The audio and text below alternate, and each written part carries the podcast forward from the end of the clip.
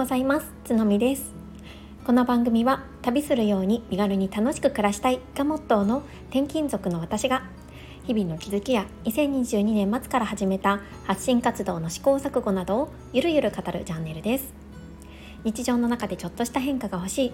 フットワーク軽くいろんなことにチャレンジしてみたいそんな思いを持った方へ等身大でお話しします。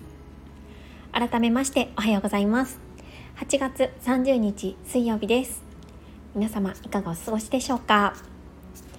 えー、今日はですねみんな十字架を抱えながら平然とした顔で生きているというテーマでお話をしたいなと思います、えー、この話はですね実はちょっと昨日の、えー、放送の続きのような形でお話をしたいなって思っているんですね。昨日はですね私が10年前新卒入社で、え、入った証券会社の営業職で抱いた感情と、えー、第一子出産直後に、まあ、子育て初期でですねあの産後うつの時に抱いた感情のお話をさせていただきました。でねその時っていうのは、まあ、あのそその時のお話っていうのは、まあ、いわゆるこう自分が出会いたくなかった自分に出会ってしまった瞬間についてなんですよね。うん、あ私ってこんな汚い感情を持っちゃうんだなとかこんな子供に対してね なんかこうひどい母親のような考えを持ってしまうんだなみたいな結構自分に失望してしまった瞬間、うん、こういう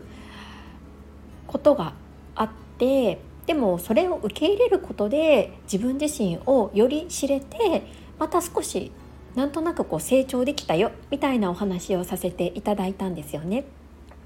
でこれはそういうしんどい時期を乗り越えたことで、まあ、あのこういうふうにあの変わっていったっていう矢印がですね結構自分の方向に向いている学びだったと思うんです。で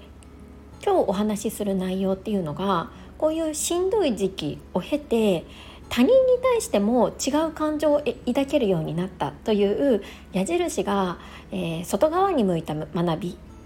こちらの観点をお話ししたいなと思っています。この話の結論としてはまあ、誰しもがね何かしらの苦悩を抱えて生活しているっていうことを自分自身がしんどい時期を経てあの身をもって実感したそれを身をもって、うん、学べたよっていうような話になるかなと思います。えー、約10年前ですね新卒入社で、えー、証券会社に入社した時、うん、この話をねまたちょっとさせてもらいたいなって思っているんですけれどもその証券会社はですね、えーとまあ、全国にある証券会社なんですけれども私が、えー、当時勤務していたところはあの東京の日本橋という場所にありました。でオフィスはね本当に綺麗であのめちゃくちゃあの大きいビルだったんですね。で他人から見ると本当にキラキラした働き方をしてたんじゃないかなって思います。でそもそもね20代前半で若かったっていうこともありましたし20代前半のね女の子が日本橋でで綺麗なオフィスで働いてたらもうそれだけでこうキラキラ感が ありますよね。で当時は飲み会も結構多かったですし美味しいお店にもたくさん行かせてもらいました。からこう見すると本当に東京の OL でもう毎日が充実してるみたいな感じに映るんじゃないかなって思うんですけれどそれでもね昨日もお話ししたんですがもう毎週のように私はサザエさん症候群だったんですね。日曜日の夕方になるとすっごい憂鬱な気分になってあどうしよう来週の数字はどうしようまあ来週の数字というか私が勤めていた証券会社は毎日毎日、えー、やらなきゃいけない数字が振られていたのでもうそれをどういうふうに達成しようかとかもうなんか会社に行く前からどういうふうに数字を作るかで頭がいっぱいだったなっていうふうに思います。もともとね結構こう生真面目な性格なので何としても振られた数字はやらなきゃいけないっていう気持ちもあって、まあ、当たり前なんですけどねその思いが強くってさらにこう自分を追い詰めていたなって思うんですよね。で会社に行くにももうレッドブルが欠かせない 毎日毎日自販機でレッドブル買って飲んでいましたね電車の中で。で朝7時頃の電車に揺られながらでまだ7時はねそんなに電車も混んでないので座れたんですけどもう座ってもうすぐなんかもううとうとしちゃうみたいな朝なのにうとうとしちゃうみたいな毎日でした。で、えー、第一子出産後っていうところなんですけど普通、まあ、5体満足で出産してしかも里帰り出産で家族のサポートもあるっていう環境だったら一般的に考えるとね幸せの何者でもないと思うんですよね。里帰り出産できるっていうことは家族との関係性もいいっていうことの証の一つになってくると思いますしやっぱり何よりもまあ望んでもねなかなかお子さんを授かれない人もいる中でご大満足で本当にあの生まれてきて実家で悠々自適に暮らしてる これはねすごくあの本当に幸せな環境下だったとは思うんですけれども実際にはね昨日もお話ししたように自分の子供が可愛いって全く思えなかったんですよね。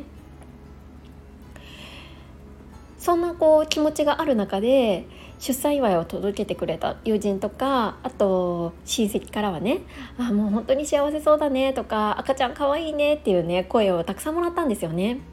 でその言葉と自分自身のギャップ自分は全く幸せって感じてないし可愛いって言ってもらってるけど私自身は子供のこと可愛いって思えてないしみたいなギャップがあまりにも大きくってなんかそこがねしんどかったなって思います。結構ネットでも子供スペース可愛くないみたいに検索したこととかもね何回もあるんですよ実は。もうここだけの話っていうか 初めて言うんですけど。もうそれぐらいもう子供が可愛くないことがもうどうしようって思ってたんですね、うん、毎日毎日寝不足でで夜中起こされてどちらかというと怖い存在だった長女がでもう可愛くないってどんどんどんどん思ってきてる。もうこの状況をなんとかね歯止めをかけなければと思ってそんなようなインターネット検索もしていたなって思います。そうこういうふうな自分自身の経験今言ったように、えーと、証券会社で働いていた頃っていうのと第一出産後っていうこのような経験を経てやっぱり一見幸せそうに見える人も何らかの苦労とか葛藤を抱えているんだっていうことを身をもって実感したんですよね。さっき言ったように子供出産直後に本当に幸せそうだねとか子供可愛いねっていう言葉がむしろ辛かった、うん、そういう実体験をしたことによってこう見た目だけでは判断できないその人の、まあ、十字架とかがあるんだろうなっていうふうに思えたんですよね。でねここでの学びを今どういうふうに生かしてるかっていうところなんですけれどまあ、あの何らかこう生きてると理不尽な言葉を受けたりとかあの他人からね理不尽な言葉を受けたりとか、まあ、感情的に、まあ、怒りたくなる時ってあるじゃないですか。そういう時に私はこの経験を思い出すようにしているんですよね。どういうことかっていうとこの理不尽に怒ってくる人とかまああの心ない言葉を投げかけてくるこの人も何かをもしかしたら裏で抱えているのかもしれないっていうことなんですよね。と私ですね長女が7ヶ月ぐらいの時に初めて一人で子供をベビーカーに乗せてですね千葉から埼玉の祖母の家まで電車で2時間ぐらいかけて遠出をしたことがあったんですね。そもそもよく泣く娘だったので電車に乗せることもビクビクしていた時でしかも2時間もかかるっていう時だったんですけどやっぱりどうしても祖母に会いたいっていう思いがあって、え、遠出をしたことがあります。でねよりによってその時になんかね本当に心ない言葉を投げかけられたことがあったんですね。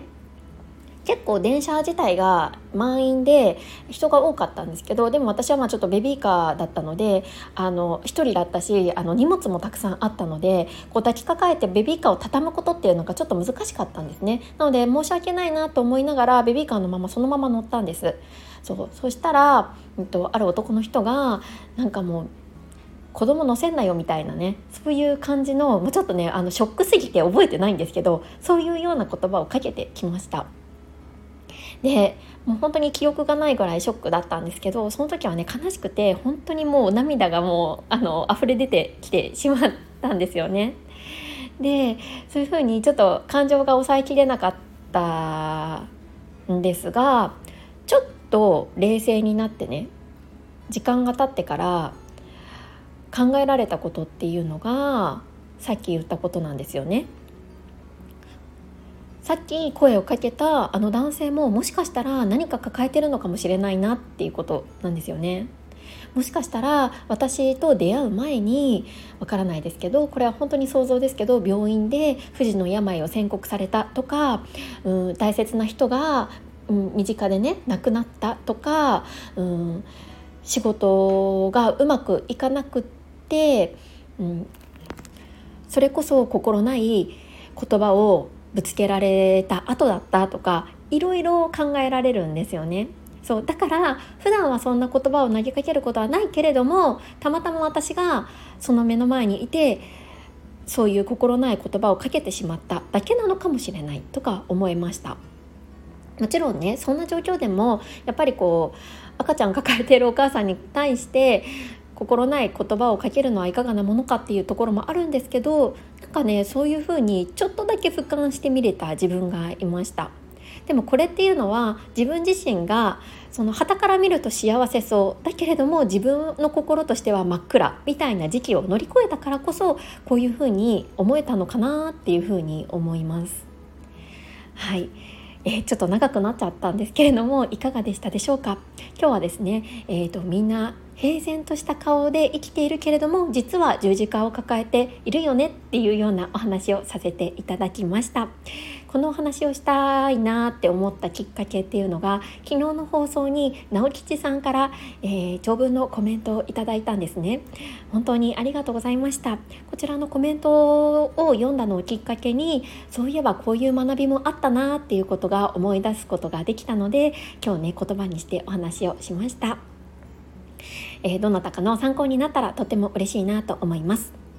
はい、えー、週の半ば水曜日ですが今日も心地よく軽やかに過ごしていきましょう。それではまた明日。